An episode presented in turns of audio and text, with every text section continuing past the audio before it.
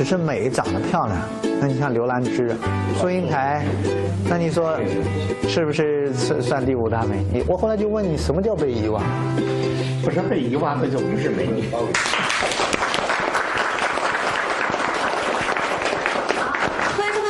历史其实很有趣，我是主持人李爽。那么今天呢，依然请到的是我们的季连海老师和立波老师，跟大家讲述历史人物背后那些不为人知的有趣的故事。那么说到四大美女哈，大家心里肯肯定是有这样一个印象，有西施、王昭君、貂蝉和杨玉环。但是呢，在历史上哈，也有很多拥拥有着沉鱼落雁、闭月羞花之貌，但是却不为人所熟知。那么今天呢，就有两位老师来为这些美人来。证明，所以我们今天的这个话题就是历史上有哪些被人遗忘的美女。我选的是武惠妃。武惠妃，武则天的堂侄孙女，因父亲早逝，自幼就被武则天带入宫中抚养。唐玄宗李隆基即位时，武氏娇丽可人的容貌一下子就引起了唐玄宗的注意。唐玄宗为了她抛却其他佳丽，又因大臣集体抵制吴氏称后。为她创造了一个空前的封号——惠妃。武惠妃死后，杨贵妃也因能歌善舞，活像吴惠妃的影子一样，受到唐玄宗宠爱。武惠妃有何等魅力，能得到帝王的爱情和专宠呢？让我们听听季老师怎么说。我选择的是《浮生六记》中的芸娘。芸娘，名陈云，字淑珍。丈夫是清代文学家乾隆和嘉庆年间的常州处士沈复。沈父在他的著作《浮生六记》中，描写了芸娘和他一起的幸福生活，夫妻二人恩爱有加。芸娘待人真诚，为人简单，不受封建礼法约束，最能包容他人，也能展示自己的真性情，十分可爱，所以深得沈父爱重。成就了《浮生六记》，也成就了芸娘在后人眼中的贤良淑德、端慧大方。好，那么就请两位老师在黑板上写出你们的关键词。林语堂先生对这个芸娘有个评价，说她是中国文学史上最可爱的一个女人。嗯，请注意，她原话里头没有之一。嗯，所以我后来翻来覆去的读这个《浮生六记》，包括林语堂结合他自身的，我就觉得。他说的这个最可爱的女人是家庭生活中最可爱的女人，最会持家的人吗？也不是持家，中国人一想到家庭就是持家。他一方面是持家，但另一方面啊，你看他讲到这个林语堂就感慨说他说他和沈复，沈复是他表弟，然后这个说他们相爱的过程其实现在也算不了什么，就是有一次沈复到表姐家里去，那些这个。呃，大家表姊妹啊，还有什么表兄弟都在一起。这个姐姐单独为沈父煮了一碗这个婴儿莲子粥，然后悄悄地把他叫到房间里去喝粥，啊，这是只为他烧的一碗粥，结果被小伙伴们都发现了。小伙伴们就就就起哄了啊，在一起在一起，经常有小伙伴这么起哄，对吧？啊，所以这个他们俩后来就真的是，就是说，爱情只是这样一件事的话，也谈不上有多浪漫。嗯，而且但是这个是不是就是典型的拴住男人的心，就要拴住他的胃？哎，这也是一个办法，就是说他本身，他拴住男人心，不光是用这种。你比如说沈复啊，他虽然是个商人，但是他家道有些没落，他自己文采很好。嗯，啊，也是一个读书人，后来考不中科举，然后去这个经商，呃，做幕僚。但是你要知道，这个芸娘从小父亲早丧，然后自己自学女工养家糊口。但是最关键的是，她能和沈父情趣相投。她怎么认字的呢？她小的时候，她父亲教她背过《琵琶行》，白居易的。啊。但是她不认得字，她只是会背下来。就不懂那个意思，是吧？嫁给沈父之后，沈复他就开始以为他不识字，然后他看到那个书上的《琵琶行》，他就根据背的，然后对着每个字学，然后把《琵琶行》的字全这个学会了清楚了，然后通过《琵琶行》，其实这是一种很好的学习方法。真的。就是就是这叫项目式学习法。其实我们现在项目，嗯，项目就像做一个项目一样，我们通过这个项目掌握了很多技能。就还真的有这样这样一个方法。哎，实际上现在企业里头很多不都是通过项目式进行这个团队合作成长？但是就是为这个家庭付出的时候，他看到家人的这种需要的时候，他就默默的去做。然后包括其他人的一些需要，他都他都能体会别人的那种需求。嗯。甚至这种需求到什么地步？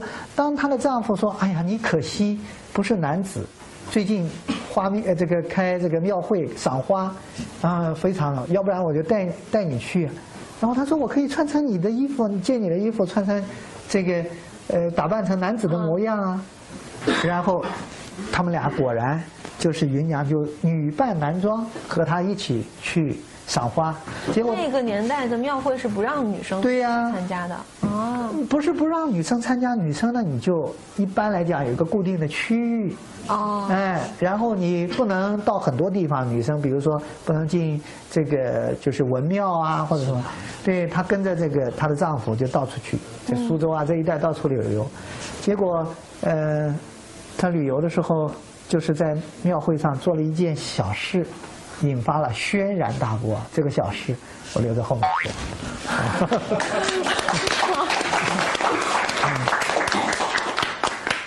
好，这个我们要讲的这个人呢，这个就叫武惠妃哈。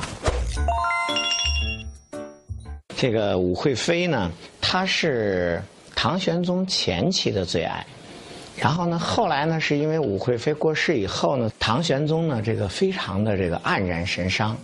然后呢，就到处去找，结果呢，高力士就发现，哎，你跟武惠妃生那儿子娶那媳妇儿，特别特别像武惠妃，一模一样，你撬过来呗，这就是杨贵妃。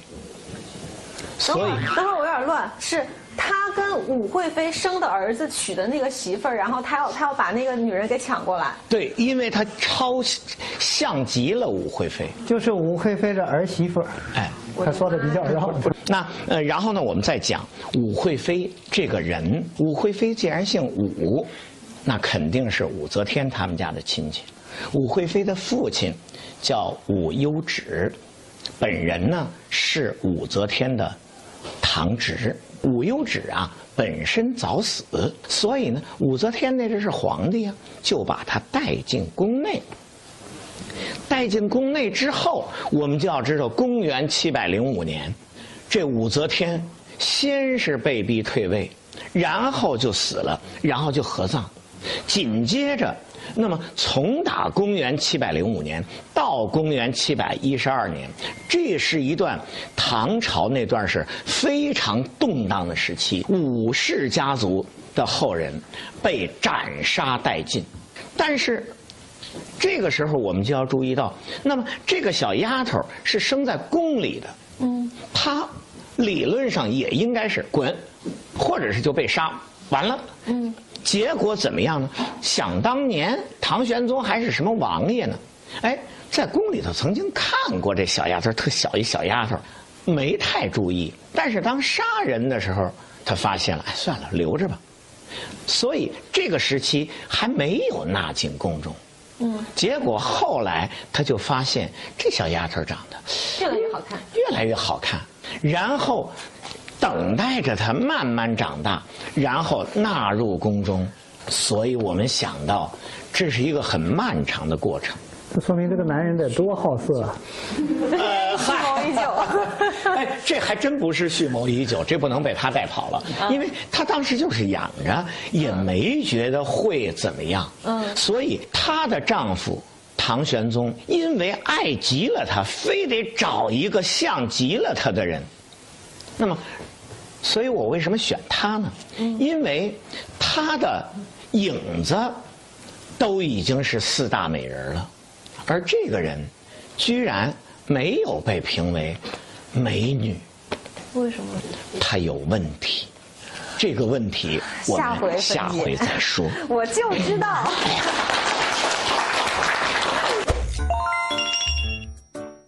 家庭生活里处事原则最重要的是什么？理解和包容。嗯，就云娘这个人，其实她在那个家庭里头是最包容的人。当然，我们有时候会说最包容的最倒霉。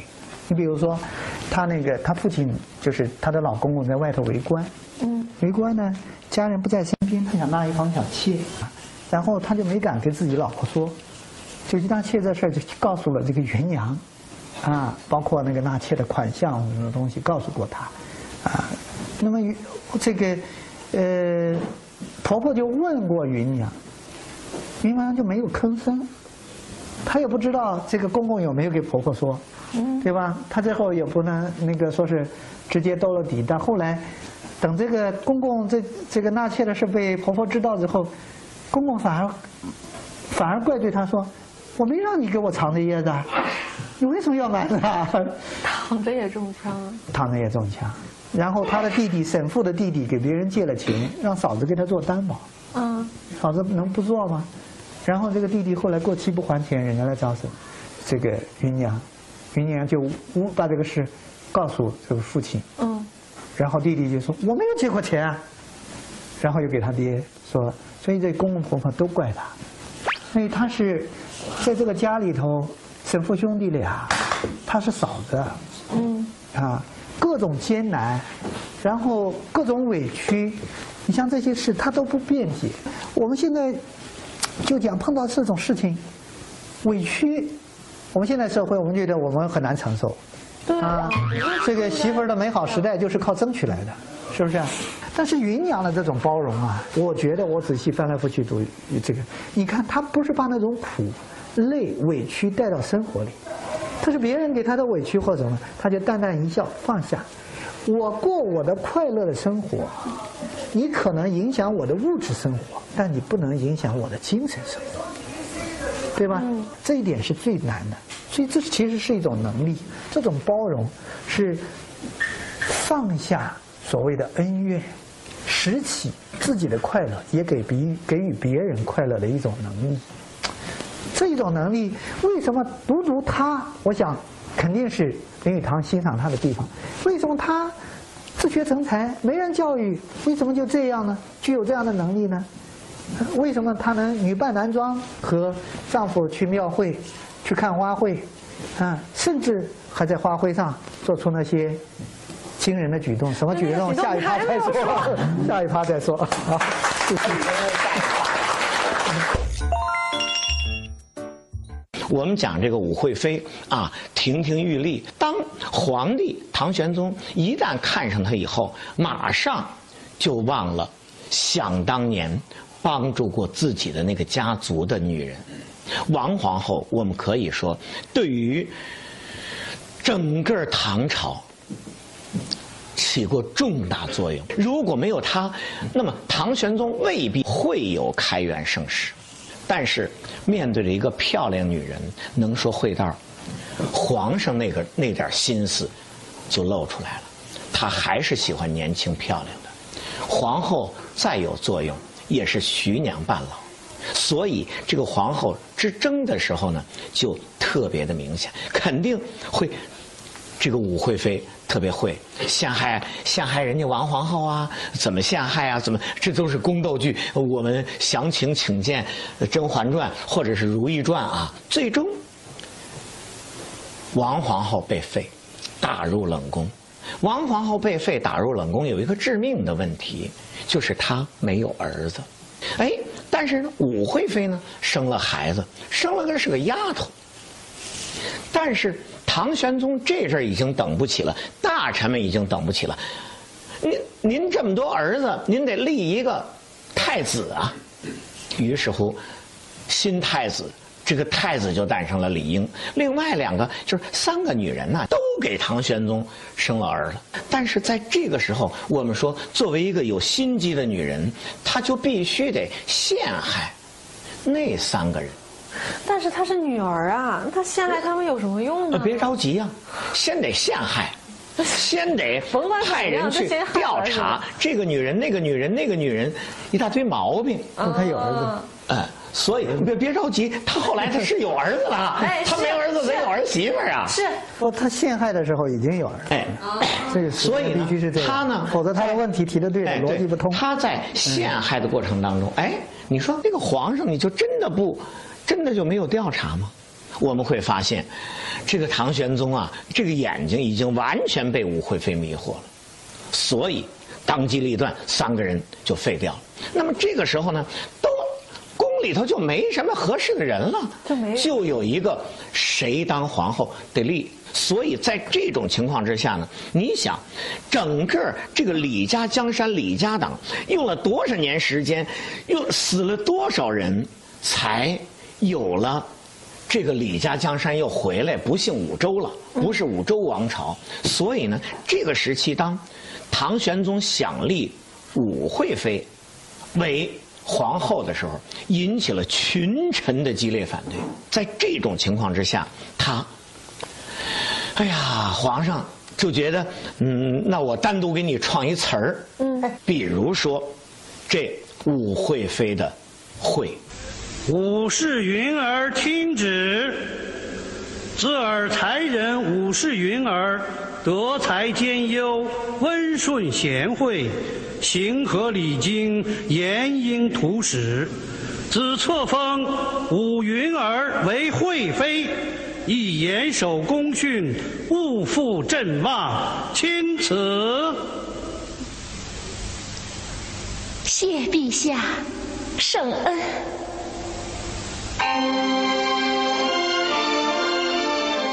然后在这个时候呢，他自己呢，虽然没有得到皇后这个位置，但是他在宫里头所有的仪仗使用的东西都是皇后的身份。嗯，可见这个时期人家唐玄宗对他的那种爱是无原则的。哦，所以呢，这儿是讲到次号惠妃，好，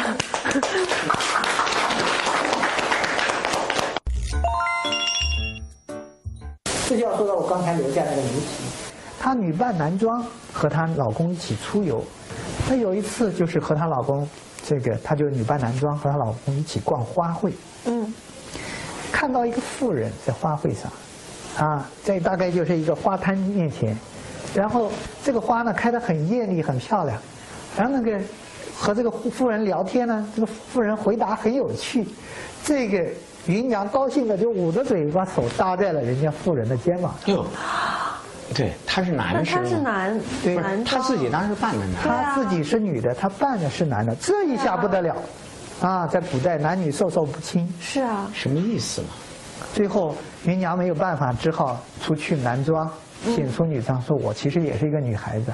这一下更不得了，这一下获得了那个女子的同情，她理解了，她不愿意了。是周围的男但是男人都不同意不是周围呢，封建礼法不允许，这个礼法就更大的罪了。但是他无所谓，嗯，就是这是一个真正能拿得起放得下的人，我觉得。然后她丈夫爱她，平常在外头出差啊，给她通信，对吧？刻特意刻了两方印，两个人各拿一方印，印上刻着“愿生生世世为夫妇，为夫妻”。好浪就是！她甚至爱她丈夫爱到这个畸形的地步，甚至到最后为主动为她丈夫纳个妾，她丈夫并没有要求纳妾。因为什么呢？这个文本里头有有前因后果的。嗯，有一个人叫叫徐什么峰，他们的一个朋友，这件事的起因是纳了一个妾，然后就请沈父和这个呃芸娘到家里来做客。嗯啊，然后这个芸娘给看给这个他的新纳的妾也交成了朋友，芸娘是和所有人都交成朋友。然后这个他的哎，姓姓徐的这个他的这个朋友就骄傲的说：“你看，我纳的这个妾，水平高吧，长得又漂亮又有气质，我的眼光，对不对？然后就他跟芸娘也是好朋友嘛，他就说，你看你老公要纳个妾啊，肯定比我差远了。然后芸娘就不服气，啊，说我要亲自把关替我老公纳个妾，绝对比你强，比你纳的这个妾强。打赌，打赌就打赌，是吧？所以你看，连一个她的丈夫的朋友，男性朋友，就给她能打这样的赌，嗯，说明她和她的丈夫的这些朋友怎么样？玩得很好。玩得很好，对。大家是有共同语言的，然后主动甚至为她丈夫纳妾。呃，我记得她当时开始说，当时有一个名妓特别有名，叫温冷香，然后要去冷香，哎，要把这个名妓冷香。娶回来温馨香，哎，然后这个给她丈夫做妾，结果她亲自去看了之后，发现这个温冷香年龄已经很大了，但是温冷香的女儿叫憨元，非常可爱漂亮，然后他就看中了憨圆，然后结识了憨圆，当即就把手上戴的这个手镯退下来给憨圆，那他就非常喜欢憨圆，然后憨圆呢，最后被人家一个官宦世家给夺走了。啊，然后他就抑郁而终，那么就为这件事就病死了。大家就说，对呀、太不可思议了你也觉得不可思议，所有人都说这是一个典型受封建礼教毒害的一个女子啊。是啊这样的女子有什么可爱的？怪不得被遗忘，就该扔在历史的垃圾堆里，是不是？所以这个妻子啊，我们回头来看啊，总结她的人生，就我觉得特别值得我们现代人生，就是人与人最难相处，为什么？人际间的关系最难，因为人很简单，事也很简单，但人事就不简单了，就是这样。这句话好经典啊！，所以人事是非常复杂、非常难的一件事。所以这个云阳给我的最大的启示就是，他不把人际间的那种恩怨关系当做生活的重心，他很轻易的放下，他把欣赏每个人的真善美以及欣赏自己的真善美当做生活的全部。以此，他获得了爱情，获得了友情，但是虽然没有获得公公婆婆的同情，对吧？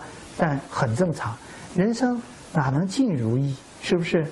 人生不如意事十常八九，但能有一二得会心处，此生就可以含笑九泉了。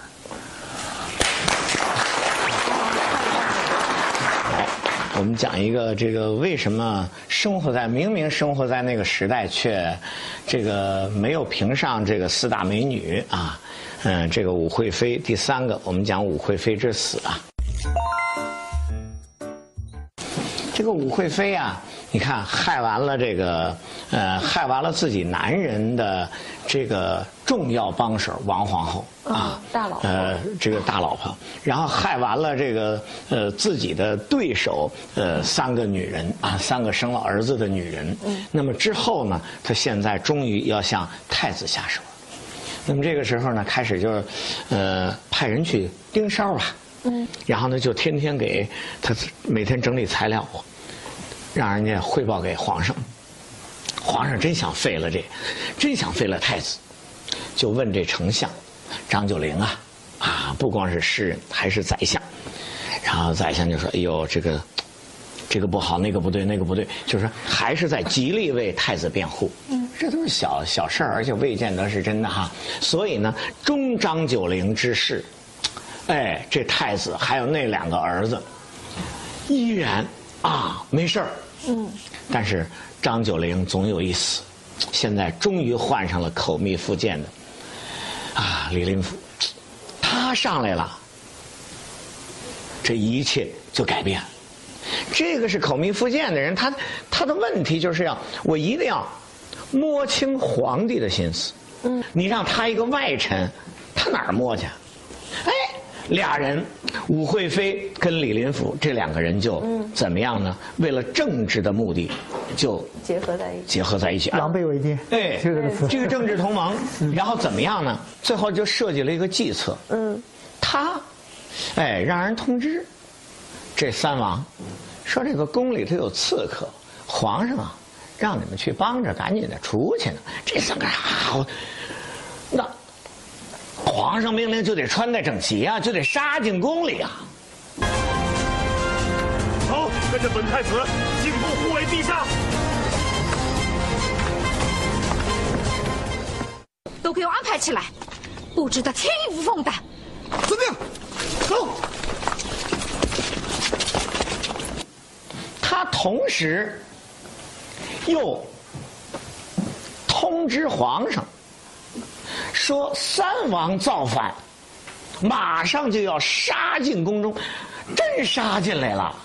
任你怎么讲，你也洗不清。这是羽林军，不是王夫人。什么啊？哦，太子爷，怕是羽林军与师府的弑君者已经打起来了，咱们赶紧去救驾呀！等等，没看错吗？小的，小的我我岂敢岂敢看错呀？奶奶的上当啊！go go，太子爷射杀军寇！go go，太子爷射杀军寇！当时，唐玄宗大怒，那拿掉这三个人还是很容易，杀无赦。OK，太子没了。这方法太绝了！啊，这是宫斗剧，要是都都讲这多可怕太可怕了！哎，所以这就没了。三王这也只是史书记载。说老实话，我个人读这段史料的时候，我总觉得未必那么简单。对，还应该这里头有更黑的东西。我的妈呃，那是你想想，那太子让他来，他就来了。那太这个唐代的太子没几个有好日子过的，个个都心惊肉跳的，哪那么那个？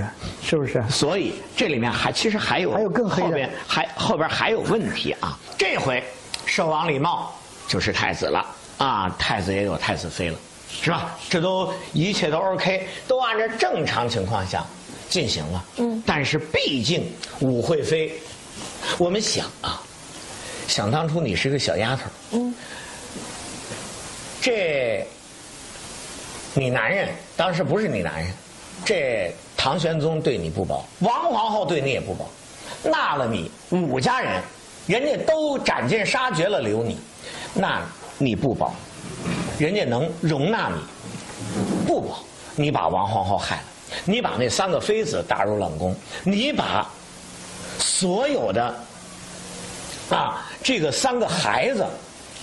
都给弄没的时候，这个时候就是前边讲的自作孽。你自己总会，当你一切 OK 的时候，你才会发现，人性的时候你自己会做梦吗？会会心惊肉跳吗？肯定每天都是这些人来找的，哇！所以最后是惊吓而死，年仅虚岁三十八岁。两位老师的关键词呢，全都已经阐述完毕了。那么下面呢，再给两位一个最后的拉票的时间。这个这个简单，因为呃，这个武惠妃呢，我们讲说这个被遗忘，为什么会被遗忘？其实我们可以说武惠妃见证了大唐的盛世的那个时代，然后从一个生在那么一个家庭的弱女子，本来应该是被斩杀无赦、命都不留的，然后阴差阳错就被纳入了宫，然后在那个。环境下，在那个宫里面那种险恶的环境下，逐渐的成长起来。这个成长，我想一定是要打引号的，变成了如此心狠手辣。所以，我想，不仅仅是最后的结果，不仅仅是啊，她的丈夫唐明皇要把她遗忘，而且她丈夫的接班人也要把她遗忘，甚至。最终的结果，只是因为像了她的人，成为了这四大美女之一，而这个肯定是真正美的人，却真的，哎呀，她被遗忘。我个人觉得是应该的，所以待会儿在投票的时候，我觉得不应该，不应该是说谁怎么样，应该选的是不应该谁最应该被遗忘，哎，是吧？李老师刚才总结的这个是对的，他那个确实应该是被遗忘的，然后我这个讲的是不该被遗忘的，对吧？所以被遗忘的女人，其实应该探讨的是她不应该被遗忘的地方，而这种心狠手毒的，是不是就让她彻底被历史遗忘了？好，支持纪连海老师说的武惠妃的举手。哎，我支持一下，我支持一下。啊，好，支持立波老师说的芸娘的，请举手。你们举过左手的可以举右手。还能这样？好，我们最后的比分呢就是二十比九。那么这一期呢就是我们的纪连海老师获胜，恭喜！